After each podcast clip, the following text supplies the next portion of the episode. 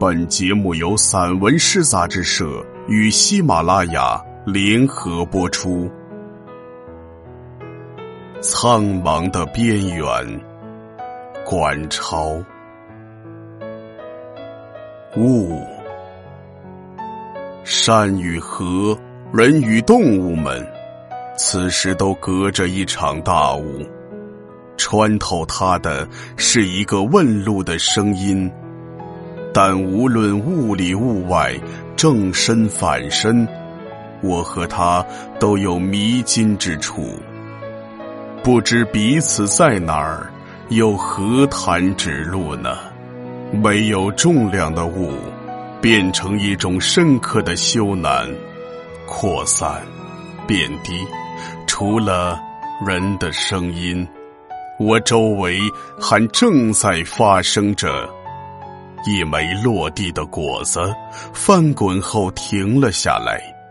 人生中一场又一场大雾的积累，给了我们猛虎和羚羊的动物性孤独，也给了我们比雾硬一些的落脚点。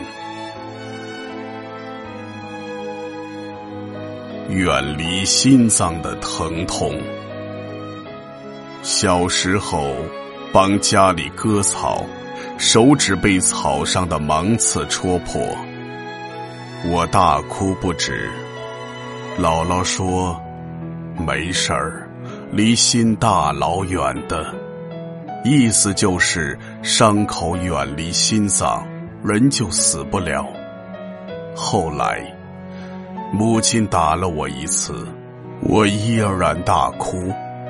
我偷偷发现，母亲也哭了，我就知道，姥姥是骗我的。手疼，心也疼。行者无疆，与其探讨“苍茫”一词的来历，不如说说它的边界与组成。苍茫的边缘一定存在人间烟火，只不过一时半会儿无法抵达。你怎么区分这种类似孤独的内外两部分？就像一双本该打招呼的手，因为陌生，想抬起又放下。在这种犹豫之中，我甚至劝不动一个浪子回头，甚至无法奋不顾身的奔向谁。那就继续走吧，继续看，这走马观花的世界，往上走的人多了，就有了人往高处走的山；往下走的人多了，就有了。水往低处流的河，归来。一些曾被怀疑但一直仰望的生存法则，一睁眼就能看见。小的是睫毛上的尘埃，大的是远山上的沙匪，他们都盛满了预言和期望。而在远近之间扎根泥土的野草，一不小心就蔓延了目所能及的平原。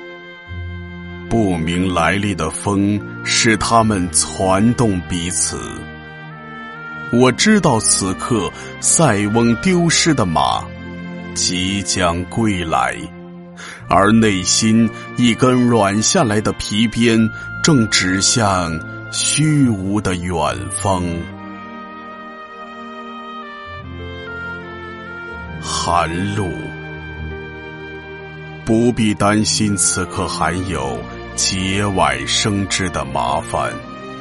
骤然降温，就像身体里的人对肉身失望透顶，怎么也唤不醒春困秋乏。